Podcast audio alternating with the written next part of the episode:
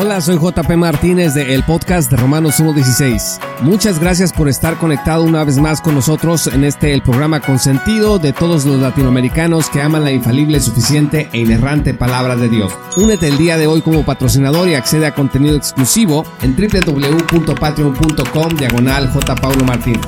Disfruta del siguiente episodio que hemos preparado especialmente para ti.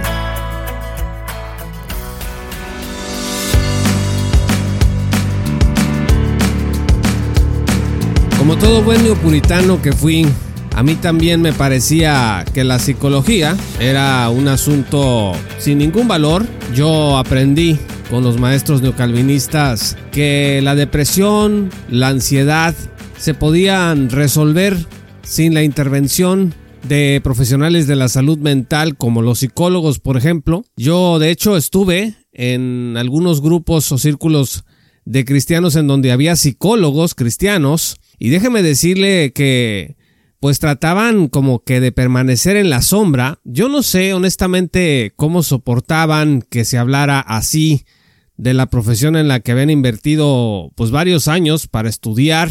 Conozco psicólogos cristianos que en realidad, eh, por muy loable labor que realicen de lo que comparten en redes sociales, siento como si se les hubiera puesto una camisa de fuerza y se les hubiera dicho, mira, no te vayas a salir de este cuadrito que te puse, no vayas a salir con lo que aprendiste o lo que has aprendido en tu práctica profesional, no lo comuniques al menos en las redes sociales porque te vamos a funar. ¿Por qué? Porque no debes dar la impresión, fíjense bien, como psicólogos, como psicólogas, de que de alguna manera la psicología sirve para atender algún problema del alma o algún problema que tenga que ver con el corazón humano. Alguna vez escuché un sermón de Sugel Michelin en donde él decía que el mensaje a Colosas que les advierte acerca de las falsas filosofías, de las sutilezas con las que engañan al pueblo de Dios, podíamos encontrarlas el día de hoy en la psicología.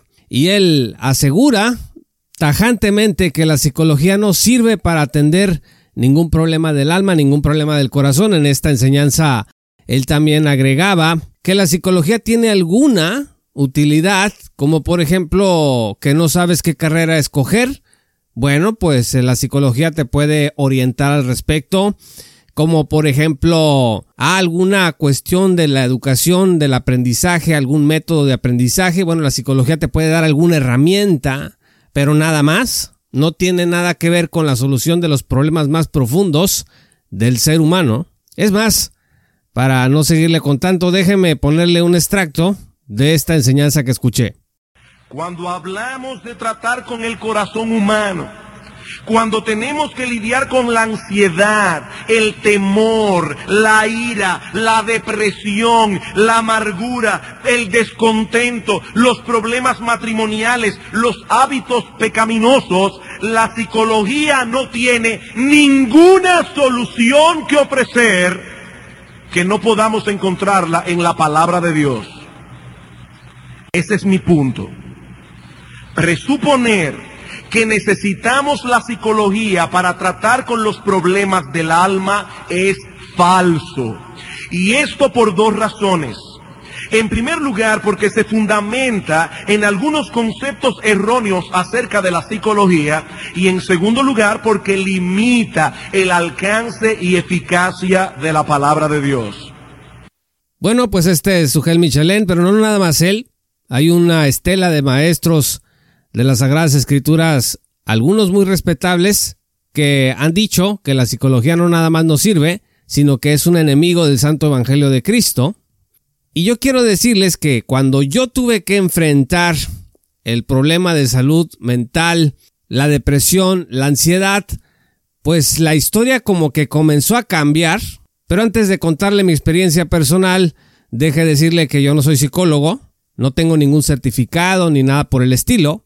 Lo que sí es que he leído libros de terapeutas cristianos y yo creo que la terapia de psicólogos cristianos personalmente a mí me sacó, me ayudó a salir del hoyo en el que yo estaba. Y esto lo he compartido en las redes sociales en otro momento y me han puesto comentarios Déjeme leerle, por ejemplo, un comentario que me mandaron. Esta es una de las razones por la que sigo su Facebook. Dice, es por la ayuda que encuentro en sus publicaciones, sobre todo las que hablan de la depresión, estrés y la ayuda que puedes obtener con un profesional de la salud mental. Fin de la cita.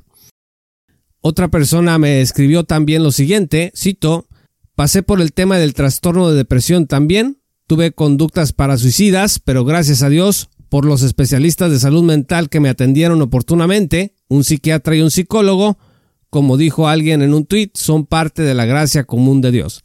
Fin de la cita. Y así me envían mensajes porque realmente encontrar dentro de la iglesia alguien que considere la terapia como una alternativa, como una ayuda, una herramienta para las personas deprimidas y ansiosas dentro de las congregaciones, pues no es muy común. Tenemos un prejuicio muy grande contra los profesionales de la salud mental. Yo he escuchado hasta el cansancio que lo que hace la psicología, y creo que es una idea que venimos arrastrando de Jay Adams y lamentada consejería neutética, que yo creo que él la inventó, o al menos la hizo popular, y él convenció a todos de que la psicología es darte por tu lado. Si tú estás pecando, el psicólogo, el trabajo del psicólogo, del terapeuta, es hacerte sentir que estás bien. Y yo a lo largo de los años, a todos los terapeutas que he escuchado, porque debo decirle que a través de los podcasts yo escucho a diferentes pastores, ministros, pero también consejeros cristianos, muchos de ellos son terapeutas, y también, ¿por qué no he escuchado a algunos terapeutas que no son cristianos en diferentes temas? Y yo no he escuchado jamás que se le indique a una persona que no asumir su responsabilidad por sus hechos, por sus pensamientos, por su persona, es lo correcto. Yo no sé, probablemente sí haya psicoterapeutas que le den por la suave a sus pacientes, pero al menos lo que yo he visto no es así de ninguna manera. Además, hay de todo tipo de psicoterapeutas, pero como siempre en la iglesia y generalmente en la sociedad somos bastante reduccionistas. Está como el concepto de comunismo, o eres comunista o no eres. Es decir, no se entiende que hay diferentes tipos de socialismo, por ejemplo. Pues igual con la psicología, con la psicoterapia, toda es del diablo, no hay diferentes tipos entre las herramientas, etcétera. Pues hace varios años yo atravesé por un problema severo de cansancio y depresión y me reuní como dicta la Sagrada Escritura, pues con los pastores. Todavía los estimo muchísimo, ya los dejé de ver porque me mudé de ciudad, pero le conté pues que no dormía, que me faltaba el aire y me sentía muy débil. Los primeros ataques de pánico que me dieron, yo no sabía lo que me estaba pasando, simplemente me empezaba a quedar sin aire. Me acuerdo que me vio con compasión este hermano y me dijo, debes descansar y debes de orar. Pues busqué a otro ministro también porque pasaba el tiempo y yo me seguía sintiendo cada vez peor. Tenía mucha carga familiar, mucha carga de trajo le dije, pastor, tengo miedo, estoy cansado, no sé qué hacer. Este pastor recuerdo que se llevó las manos al cuello y me dijo, yo tengo las mismas luchas que tú, rinde poco a poco un día a la vez tu vida a Jesús. Pues así aguanté un año más, probablemente un poco más, hasta que colapsé. Ya no me podía levantar de la cama, y yo en ese entonces tenía un hijo de tres años y una hija de seis meses. Imagínese la locura, las cosas que pasaban por mi mente, pues cómo los iba a alimentar, cómo los iba a cuidar. Mi esposa en ese momento se dedicaba estrictamente al hogar. Fue entonces cuando pues mi madre tuvo compasión de mí y ella vivía en otra ciudad y viajó para llevarme con un profesional de la salud mental. Me acuerdo que estábamos en el parque, yo estaba hiperventilado ahí en el parque y me dijo, pues un poquito emocionada. Ahorita en dos horas te voy a llevar con un profesional de la salud mental. Me le quedé viendo y le dije, pues sí. Lo que pasa es que ella me quiso agarrar por sorpresa porque sabía de mi resistencia y mi renuencia a ir a esos lugares. ¿Por qué? Porque yo creía y yo mismo había enseñado que todo eso no me iba a servir para nada, que todo eso era un ataque, como dice Sugel y otros, a la suficiencia de las escrituras, porque hasta hasta así lo presentan. Si tú te asistes de la psicoterapia, estás reconociendo que la escritura no es suficiente y estás atacando a la palabra de Dios. Imagínese, así están las cosas en esta apología. Me parece que mala apología de la palabra de Dios, porque no está peleada la suficiencia de las escrituras con la gracia de Dios que nos permite tener herramientas para sanar. Bueno, pues este profesional de la salud mental, en esta ocasión era un psiquiatra, me dijo, tienes un trastorno de ansiedad de moderado a grave, te vas a tomar estas dos pastillas, las tuve que partir en pedacitos y se te va a quitar eso que traes. Él se refería a yo, yo, no dejaba de columpiarme, mi cuerpo no podía dejar de moverse. Me acuerdo que le dije, ¿cómo que se me va a quitar? Porque este proceso de deterioro de salud mental y física me tomó unos tres años. El cuerpo te avisa. Si a ti el cuerpo te está avisando, si te sientes cansado, si te sientes exhausto, tienes que detenerte. Ten mucho cuidado porque el cuerpo te avisa, te va a avisar con tiempo para que tomes cartas en el asunto. Si tú no lo escuchas, como hice yo, cometí ese error, yo tenía esta teología de la rendición total del señorío y bueno, no, hay que morirse en la raya. Yo pensaba, si Paul Washer destruyó su cuerpo en la selva, yo voy a destruir mi cuerpo también cumpliendo mi responsabilidad, ¿no? Y bueno, este tipo de discursos autodestructivos formaban parte de, mi ser hasta que ándele pues, tenga para que se entretenga, como he dicho en otra ocasión, pues ahí me quedé tendido. Total que el psiquiatra se me quedó viendo y se sonrió y me dijo, sí, sí, sí, te va a quitar. Quiero decirles que en el momento que me tomé ese pedacito de pastilla, noté una enorme diferencia, mi cuerpo se estabilizó de pronto dejé de moverme como lo hacía. Recuerdo que subí las piernas en una pared del jardín y respiré como no lo había hecho en al menos los últimos dos años. No lo podía creer. En ese estado controlado, otros profesionales de la salud mental, psicólogos, me explicaron, por ejemplo, acerca de los genogramas. A ver, a ver, aquí eh, y compañía Dicen que no sirve para nada, que no hay herramientas en la psicoterapia que te ayuden con los problemas profundos del alma. Yo estoy de acuerdo que el único que puede operar el corazón en profundidad y radicalmente es Dios a través de Cristo Jesús. Sin embargo, en los procesos de sanidad emocional, mental y física, hay muchos profesionales que nos pueden ayudar.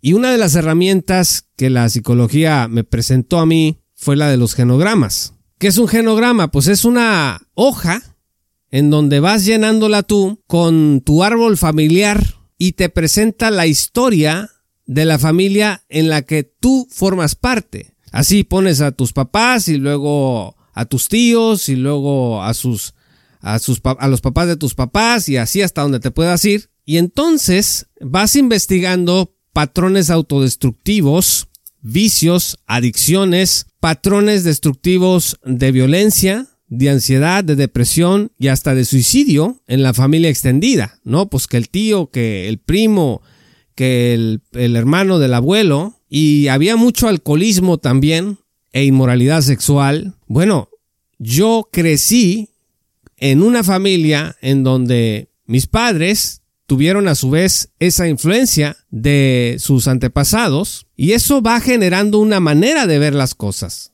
Y entonces me di cuenta que yo estaba repitiendo patrones. Esta expresión de repetir patrones se escucha mucho en la psicoterapia. Ahora yo no sé, los de la consejería anautética, pues qué pudieran decir. Ellos dicen que son puros cuentos chinos, eso de que si tú te sientes deprimido no tiene nada que ver con tus papás o cómo fuiste criado, ni con tu niñez, no tiene nada que ver con el impacto de tu herencia familiar. Eso tiene que ver con tu pecado, con porque te falta oración, porque no estás a cuentas con Dios, porque no tienes disciplina espiritual, etcétera, ¿no? Muchas cosas que yo ya había tratado de poner en claro con la palabra de Dios y que sin embargo seguía faltando esa orientación, en mi caso, alguien que me hiciera ver eso. Entonces tuve que enfrentar muchas cosas que me habían marcado en la niñez, que me habían hecho una persona que al final terminó padeciendo de algunos de los mismos vicios de generaciones pasadas. Miren, el movimiento carismático habla de cadenas familiares o maldiciones generacionales. Yo no estoy hablando de eso, nunca lo he visto así. Simplemente hay mitos, hay roles y patrones familiares que no llegan a tu vida sin afectarla. Y esto que yo acabo de decir, lo de los mitos y los roles y los patrones, también es algo que se ve en psicoterapia. Un mito, por ejemplo, familiar es, ah, en esta casa los problemas son, se quedan aquí, se ventilan aquí. Nadie de fuera tiene que conocer los problemas que tenemos. Ese es un mito familiar muy, muy, pero muy peligroso. La ropa sucia se lava en casa, dice. Entonces, tú le enseñas a, a tus hijos y tus hijos le enseñan a sus hijos que hay cuestiones problemáticas de la familia que no hay que compartir con nadie. Y ahí tienes a veces que hay familias en donde hay mucho abuso, pero les dicen nadie tiene por qué enterarse. Y así hay familias en las iglesias en donde hay muchos abusos del esposo a la esposa, de los esposos a los hijos, que nunca conocemos, porque el mito dice eso. Los roles también dentro de la psicoterapia aprendes que a veces se te asigna dentro de la familia un rol, les voy a decir, por ejemplo, en mi caso, yo descubrí, con la ayuda de un terapeuta, que el rol que yo estaba fungiendo dentro de mi familia era como la del chivo expiatorio. ¿Qué significa? Bueno, como yo era el depresivo, como yo era el ansioso, como yo era el que tenía problemas de salud mental, todo mundo cuando tenía problemas, cuando nos sentábamos a la mesa que la llegábamos a compartir, todo mundo volteaba a verme para hacer a un lado sus propios problemas y se ponían a hablar de los míos. Y entonces eh, la familia descansaba un poco en eso. Obviamente que lo estoy diciendo en términos bastante crudos. No creo que conscientemente los familiares que yo tengo hayan disfrutado verme en una situación de salud precaria, de salud mental precaria. Sin embargo, lo que es cierto es que sin darnos cuenta empezamos a participar de este tipo de esquemas destructivos y un día simplemente decidí que no iba a ser el chivo expiatorio nunca más de nadie más. Y empecé a externar y decirles, a ver, yo no soy el único que ha tenido depresión y ansiedad aquí, así que no estén hablando de este problema mío como si fuera yo el único que lo ha padecido. Estimados amigos, hoy puedo decir que sané de todo eso, pero no lo hubiera logrado sin el apoyo de la medicina, de la terapia de hombres profesionales que me ayudaron a entender mi problema y a comenzar a salir de él. Sugel Michelin y compañía dicen que pues los psicólogos están usurpando ahora el rol que tienen los pastores de aconsejar el alma. Dicen que se piensa que sin la psicología no se puede sanar ciertos problemas y él está totalmente en contra de eso. Yo no estoy diciendo que la psicología sea indispensable, ni mucho menos, porque antes de la psicología, pues cómo se arreglaban los problemas, ¿no? Lo que estoy diciendo es que si tenemos una nueva herramienta o una herramienta reciente que nos puede ayudar a sanar más rápido, a estar en equilibrio más rápido, a tener más salud, pues hay que hacer uso de ella. Por eso ustedes ven que en el podcast de Romanos 1.16 con JP Martínez, nuestro contenido pues tiene algo acerca del autoconocimiento, del autorrespeto. Esa es otra cosa que no quiero dejar pasar. Otra cosa que en psicoterapia yo aprendí es lo que se llama self-talk. El self-talk es el cómo te hablas a ti mismo. Y yo me di cuenta que yo me autohumillaba continuamente, me trataba de gusano, de vil, y gracias a qué? Pues a esta teología neopuritana, a una mala comprensión de la doctrina calvinista de la depravación total, pensaba yo que esa era la manera de humillarme delante de la poderosa mano de Dios. No, no, no, hasta que después descubres que lo que el apóstol Pedro cuando habla de que te humilles delante de la poderosa mano de Dios tiene que ver con que seas humilde, nada que ver con la autoflagelación, la autodescalificación, el estarte atacando continuamente y señalándote a ti mismo como vil, como depravado, como alguien que no tiene la fuerza, que no tiene la voluntad, como alguien que no es absolutamente nada, completamente encontrado con el concepto de nueva criatura que vemos en el Nuevo Testamento, que por cierto, Anthony Huckema me ayudó en uno de sus libros acerca de la imagen del cristiano ante sí mismo, así se llama su libro. Y bueno, en el podcast de Romanos 1.16 tenemos ganas de ayudar a otros creyentes a salir de ciclos abusivos dentro y fuera de la iglesia. Por eso también yo amo la teología clásica de la gracia, he escrito dos libros al respecto, Salvos por su sola gracia y Creo, el más reciente, porque a nivel teológico me ayudó a curarme y a saberme realmente amado por Dios. También por eso, estimados amigos, ven ustedes que nosotros le tiramos duro a la teología del señorío y yo tengo poca paciencia cuando se habla de la gracia de Dios de forma adulterada. Espero que este testimonio le sirva a alguien, aunque quisiera que nadie tuviera que atravesar por lo que yo atravesé. Recuerden que Dios es bueno y siempre nos da la oportunidad de vivir en su gozo. Ten fe y no te rindas. Muchas gracias estimados amigos y patrocinadores por escuchar este programa. Yo soy JP Martínez del podcast de Romanos 1.16. Te quiero invitar a que te unas como patrocinador en www.patreon.com diagonal. Pablo Martínez. Si te gustó este episodio, compártelo. Y si quieres dar un paso más, únete como patrocinador para que podamos seguir adelante firmes en esta tarea de divulgación bíblica y teológica para la gloria de Dios en el mundo de habla hispana. Muchas gracias y que el Señor los bendiga hasta que volvamos a encontrarnos. Esto fue Romanos 1.16 con Juan Paulo Martínez Menchaca. Únete como patrocinador y apoya la sana divulgación bíblica y teológica en América Latina. Búsquenos y síguenos en nuestro sitio web oficial, redes sociales y otras. Romanos 1.16. Todos los derechos quedan reservados.